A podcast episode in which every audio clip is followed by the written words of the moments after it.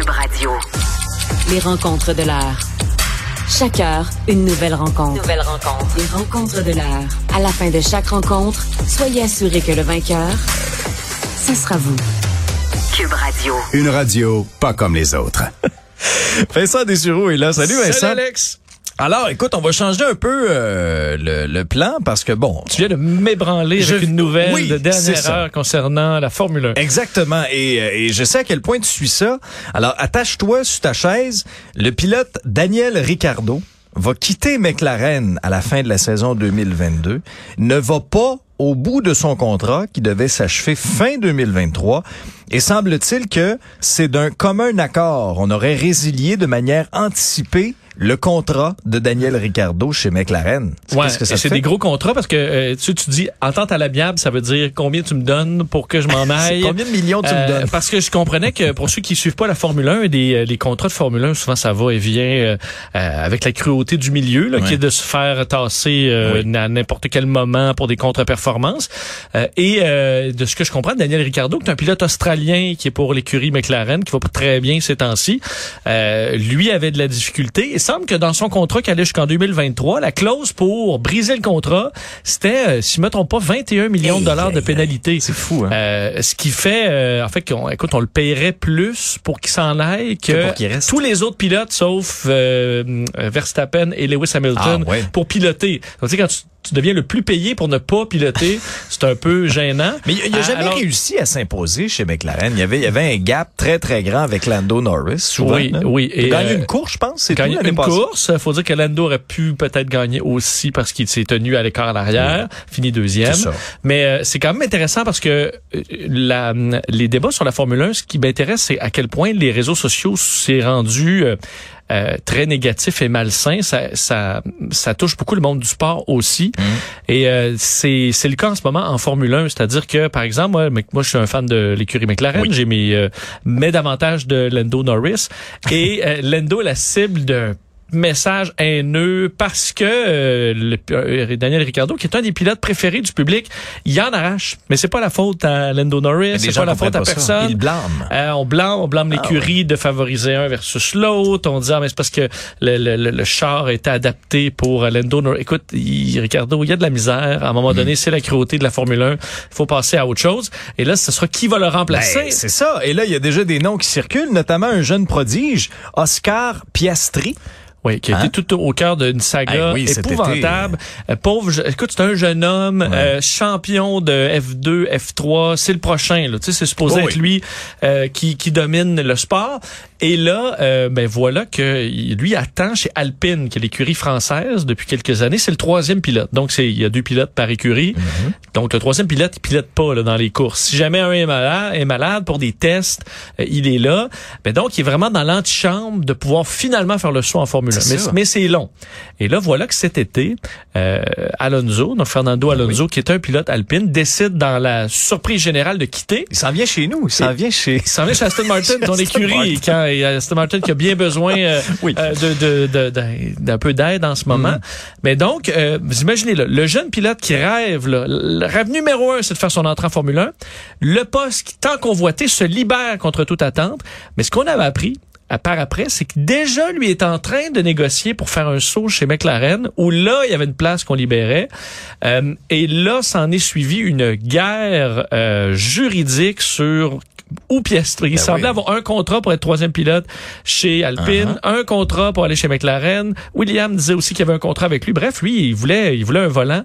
Il s'est retrouvé à avoir beaucoup plus de volants qu'il euh, qu'il pensait et euh, au risque de tout perdre carrément, quoique ça semble peut-être se diriger Ouais. vers, euh, vers McLaren pour lui. D'ailleurs, les billets du Grand Prix de- du Canada est en vente ce matin. Ah bon? Euh, à En ma grande acheté? surprise, ben j'étais pas capable, ça n'a pas Hein? marché. Ah. Euh, et alors salutations à ceux qui en ont eu, mais très bizarre de faire une vente non annoncée. Ben oui. J'ai reçu un courriel ce Est-ce que matin. tout est vendu? Ben, je, je, je, quoi, j'ai pas vu. Ah oui. Mais euh, la vente qui était, qui me semblait être à la surprise, d'habitude une pré-vente, Ben oui. on connaît la date. Et pourtant, t'es à l'affût, toi. Je veux dire, Très à l'affût. Et là, j'étais en réunion et j'ai dit, Ah. ben, je suis désolé, euh, les amis, mais je vais devoir essayer de m'acheter des billets de Formule 1 à l'instant. j'ai quitté la réunion, mais malheureusement, je suis revenu sans succès. toujours une bonne raison, ça, pour quitter un meeting. Excusez-moi, faut que j'aille acheter mes billets de Formule 1. Ouais, ça a l'air, écoute, ça a l'air inacceptable en milieu de travail, mais écoute, ça arrive une fois par année, ça crée Ben oui. patience. C'est ça. Voilà. C'est ça qu'il faut se dire. Euh, revenons à notre programmation régulière. Harry Style et le queer baiting. Écoute, bon, Harry Styles. Moi, j'adore Harry Styles. C'est un jeune homme euh, qui, qui est plein de talent, euh, qui est rafraîchissant dans le milieu culturel et tout ça.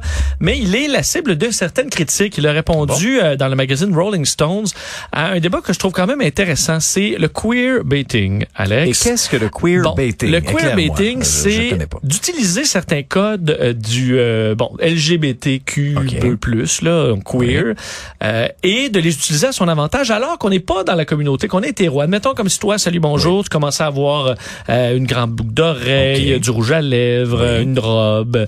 Euh, donc on dirait, ben Alex, il veut se rendre intéressant, Oui. il veut euh, des clics, euh, il veut être populaire, alors qu'il est pas, euh, il n'a pas respecté ces codes-là. Ce ne sont pas ses codes à lui, comme un Ok. vo- comme de l'appropriation culturelle. C'est ça, Mais pour la je comprends. culture queer. Euh, on a beaucoup accusé Harry Styles de ça euh, dans la communauté LGBT en disant c'est un hétéro visiblement, sa blonde Olivia Wilde, super belle fille. Euh, il utilise la- les codes, il met des, des, des écoute des boucles d'oreilles, des petits trucs en filet, des talons hauts, juste pour vendre la copie, se rendre intéressant, se rendre populaire. Euh, et là, lui, il a répondu à ça, disant, écoute, euh, je, je, en fait, ce, ce débat-là ne l'intéresse visiblement plus. Euh, lui dit sur ce qui est de son orientation sexuelle. J'ai eu mon propre voyage, mon journey un peu à essayer de découvrir ça. Ça regarde pas le monde. Ouais. Euh, ça fait avec des filles, ça veut pas dire que c'est passé autre chose avant. Il y a plein de rumeurs concernant Harry Styles. Ça nous regarde zéro euh, l'orientation sexuelle de Harry Styles. Et je trouve ça décevant que ce que lui que je considère comme un grand allié de la communauté LGBTQ euh, soit dénoncé par cette, une partie de cette même communauté-là. Entre autres, un des arguments qui est quand même que je trouvais intéressant de gens qui, par exemple, des gars qui vont porter des robes, des talons, c'est de dire, moi, mettons, je me promène dans la rue là, en robe. Oui. Euh, je vais être la cible de moquerie, je vais me faire insulter euh, et compagnie, je vais me faire regarder croche. Mais un artiste qui qui est pas euh, qui est pas gay, ben lui, s'il porte une robe, tout le monde le crie au génie. Euh, mais écoute, c'est ça la vie. Euh, Si m- moi je m'habille comme le chanteur de Metallica euh, pour aller au marché, je vais me faire regarder croche aussi là. Euh, porter une robe, c'est pas obliga c'est pas réservé aux euh, aux femmes, c'est pas réservé aux hommes, c'est pas réservé aux queer. Si Harry Styles veut porter une robe, s'il Ben, veut, qui en porte euh, et si ça lui permet de sur- surfer sur une vague, vendre des copies, Ouais. on s'en fout. Surtout que reste euh, une personne qui est déstabilisée à voir un homme en talons hauts, ben, en ayant vu Harry Styles, va trouver ça un peu plus normal la prochaine fois. Ça va abattre certains préjugés. Donc, à un moment donné, est-ce qu'on peut lâcher Harry Styles tranquille, fait des shows de musique, c'est un artiste. Et aussi pour la jeune génération qui pense des fois qu'ils ont, tout inventé. Euh, Harry Styles n'a pas rien inventé de ça. Il y avait David Bowie, euh, il y avait Oui, il y en avait euh, Elton euh. John. Il y en a eu plein là, qui se sont habillés euh, de façon très extravagante. Dans certains cas, qui étaient hétérosexuels aussi. Euh, je, je passe Elton John là-dessus, évidemment, mais pour d'autres, ça a été le cas. Donc, vous avez, ils ont rien inventé. Harry Styles, c'est un jeune talentueux, peut bien s'habiller comme il veut. Euh, patience. Je voulais le rappeler ce matin. Bon, alors tu t'as défendu ton Harry, parfait, c'est bien. Et la station spatiale de Jeff Bezos. Bon, et là, est-ce qu'on veut Jeff Bezos, là, qui vaut plus de 100 milliards, est-ce qu'on veut qu'il ait une station spatiale? Euh, Ça fait vraiment film de science-fiction ou film de James Bond, là, où le vrai méchant euh, se retrouve, ou le Docteur Terreur, là, avec une Ben oui, station ben oui. spatiale. Euh, C'est en train de tranquillement de se faire. Euh, Jeff Bezos, on sait qu'il y a Blue Origin, donc on envoie déjà des fusées Oui. euh, commerciales privées dans l'espace. Euh, collabore avec euh, une compagnie qui s'appelle Sierra Space, qui développe euh, justement de la conquête spatiale privée.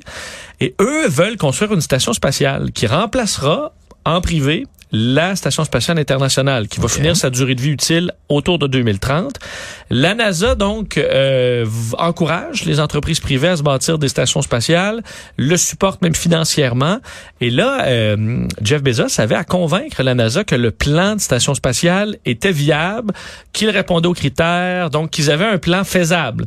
Et dans les dernières heures, la NASA a confirmé qu'après étude du plan euh, de Blue Origin, euh, ben il coche toutes les cases. euh, c'est un projet qui est assez sérieux, qui respecte les critères de la NASA, de sorte que la NASA va pouvoir financer, appuyer ce projet-là.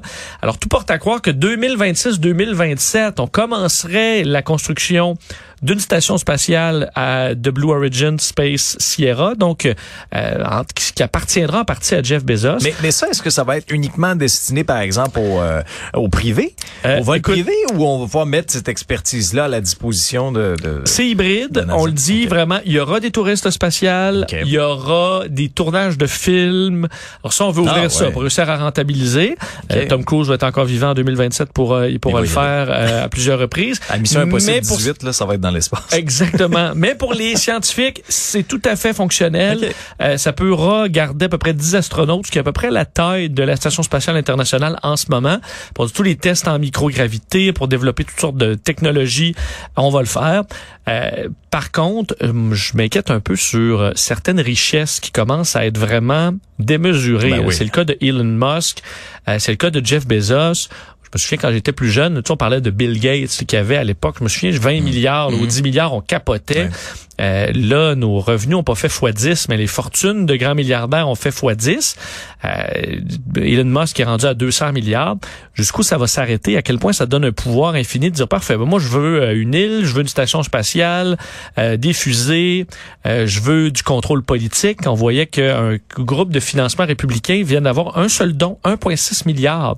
A- gros don. Ils n'ont pas, les- ils ont pas les mêmes règles que chez nous. Ben non, 1,6 milliard. De sorte, tu dis, écoute, certains riches sont capables d'acheter n'importe quoi. C'est le cas des Saoudiens Ben oui. aussi, qui sont capables à grand coup de milliards de pouvoir acheter. Tu sais, quelqu'un qui est pas achetable, ben à un moment donné, il va avoir son prix pareil.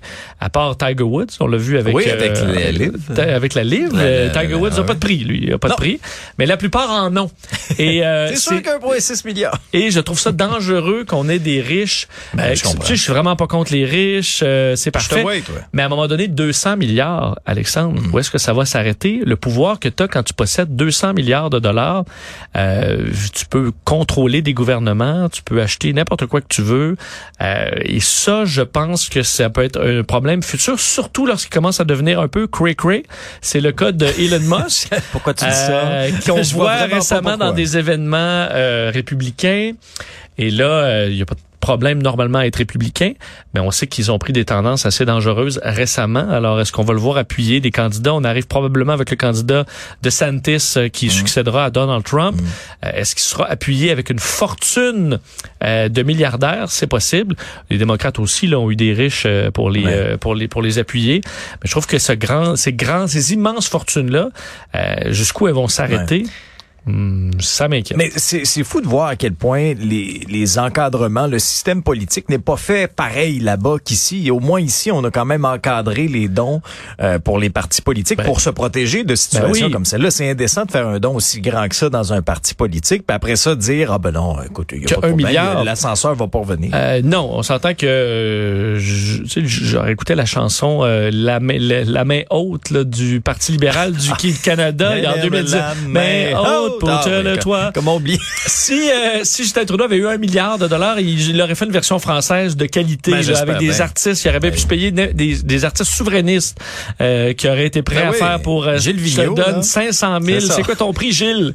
Je te le donne. Euh, et ça, effectivement, c'est dangereux aux États-Unis. Euh, C'est pour ça avec les Mm. super PAC, il y a presque pas de limite. Et on voit l'état de la politique aujourd'hui. Incroyable. Et là, qui va arriver pour dire, ben, je vais faire le ménage, Mm-hmm. euh, le, le euh, drain the swamp, c'est ce que Donald Trump promettait. Ben oui. Euh, et là, on voit que sa famille flirte, a fait flirte, ou avec les Saoudiens, euh, pas à peu près. On voit la vulnérabilité que certains ont face à l'argent. Et euh, ben, ça donne du pouvoir à des gens pour qui on peut pas voter et qu'on peut pas sortir Mm. du pouvoir. Et ça, euh, ben, ça sera un des problèmes des prochaines années seulement. Ah, selon mais moi. le Donald, là, lui, là, qu'est-ce Ah, le? Donald, euh, écoute, le Donald, c'est même pas le plus riche, justement. Tu vois, Non. lui, tu le Donald, là, qui vaut un milliard, ou euh, ça dépend de la fortune, on l'analyse Mm. d'où. Euh, il- tu sais, on se disait, il sera pas achetable parce qu'il est milliardaire. Les Saoudiens arrivent en disant, ben parfait, euh, on va vous donner 3 milliards, et lui, il triple Mm. sa fortune. Euh, ça peut être intéressant pour quelqu'un comme Donald Trump, comme Jared Kushner, qui semble avoir déjà reçu un bon montant. Ben, c'est ça. Alors, est-ce qu'on est à l'abri d'être acheté? Personne l'est quand t'as une for- quand t'as quelqu'un qui veut t'acheter pour 100 milliards. Merci Vincent, on t'écoute Merci. à midi 30. Salut.